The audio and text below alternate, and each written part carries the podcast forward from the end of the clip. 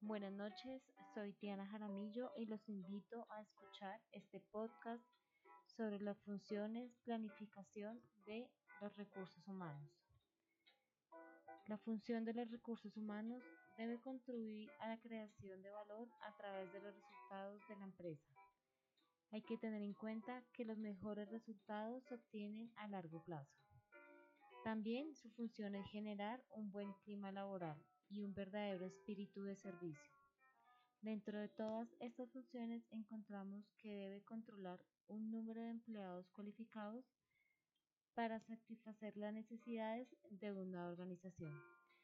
Todo esto con el fin de conseguir que el personal se sienta satisfecho y coopere al grupo y se convierta en un empleado y una empresa productiva. Es importante recordar que sin importar el tamaño y la función de la empresa, debe contar con una estructura de organización de recursos humanos. Pero escuchemos algunos de sus deberes. Colaborar, asesorar, interpretar, coordinar, organizar, supervisar adecuadamente los objetivos y políticas trazadas dentro de la organización. Sus principales funciones. Reclutamiento y selección del personal. Formación y promoción. Administración de los recursos humanos. Prevención de riesgos laborales. Psicología social y relaciones laborales.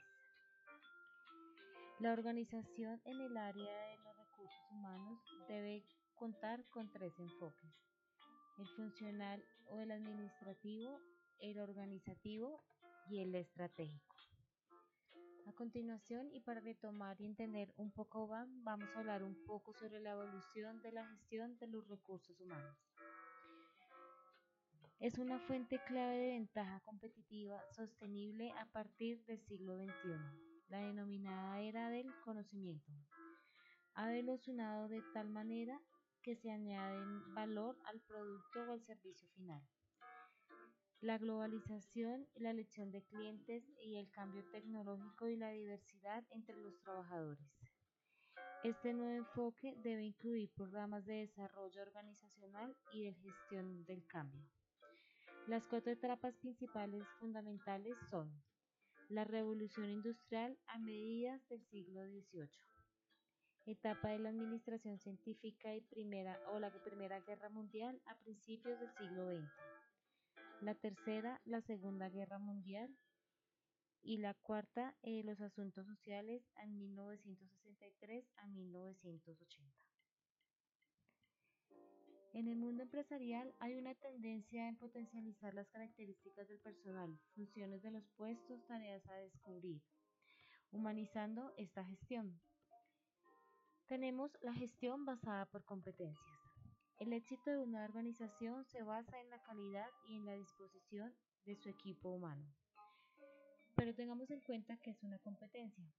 Es una característica individual que se puede medir de modo fiable y cuya relación con el puesto del trabajador sea fiable. Algunos conceptos incluidos en las competencias son motivaciones, los rasgos del carácter, sus capacidades, conocimientos y las conductas de las personas. Es importante definir el perfil del cargo desde la perspectiva de las competencias. Esto nos ayuda a definir el puesto, las tareas y las actividades principales que sus conocimientos cuáles son los necesarios para el desempeño adecuado, las habilidades y las actitudes. Lo anterior permite a la empresa obtener un resultado satisfactorio a corto, mediano y largo plazo. La determinación del perfil de la persona se puede realizar utilizando las siguientes fuentes. La evaluación por superiores, autocuestionarios, evaluación por terceros y pruebas profesionales. En cuanto a la selección de personal, se debe identificar al candidato que sea el mejor y que se adapte al puesto de trabajo al mejor coste.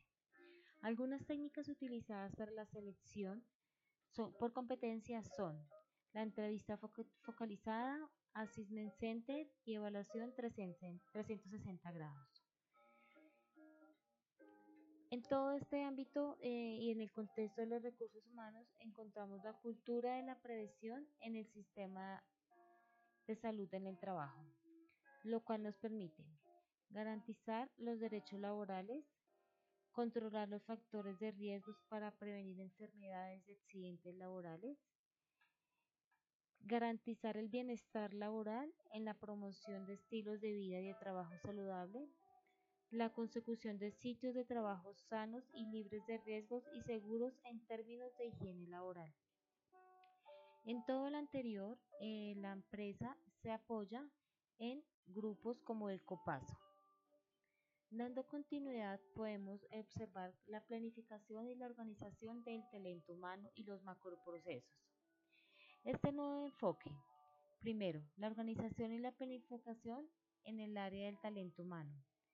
Segundo, incorporar la adaptación de personas a la organización. Tercero, la compensación y bienestar y salud de las personas. Cuarto, el desarrollo personal. Quinto, las relaciones con empleados. ¿Qué busca todo lo anterior? El mejoramiento continuo de las organizaciones y la efectividad y desempeño de los colaboradores. En el desarrollo y planificación estratégica de los recursos humanos debe desarrollarse en contexto de las demás áreas de la empresa. La planificación de la gestión humana ayuda a la organización a generar ventaja competitiva a través de su personal. En cuanto al análisis de los puestos y los diseños de los cargos, todo esto facilita la toma de decisiones dentro de los macroprocesos. Continuando con el diseño y el análisis de un puesto de trabajo, todo esto integra los objetivos organizacionales, políticas y planación de los recursos humanos. La relación fundamental está en los objetivos, ya que son proporcionales a la organización, al personal, directrices y propósitos en sentido económico, de servicio y social de la empresa. Los principales campos de, campos de acción son política general del personal, en que encontramos sueldos, condiciones laborales y productividad el sistema de trabajo donde encontramos los diseños de puestos, capacitación y desarrollo, etc. El flujo de los recursos humanos donde se da todo el tema de reclutamiento, inducción y permisos. Finalizando con la recompensa, donde vemos las prestaciones y los incentivos.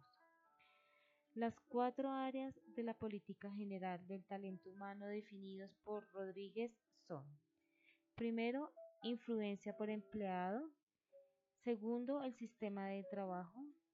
En tercero, el flujo de los recursos humanos. Y el cuarto, el sistema recompensatorio. Bueno, no siendo más, agradecemos su escucha y siempre teniendo en cuenta la importancia que tiene el recurso humano dentro de las organizaciones.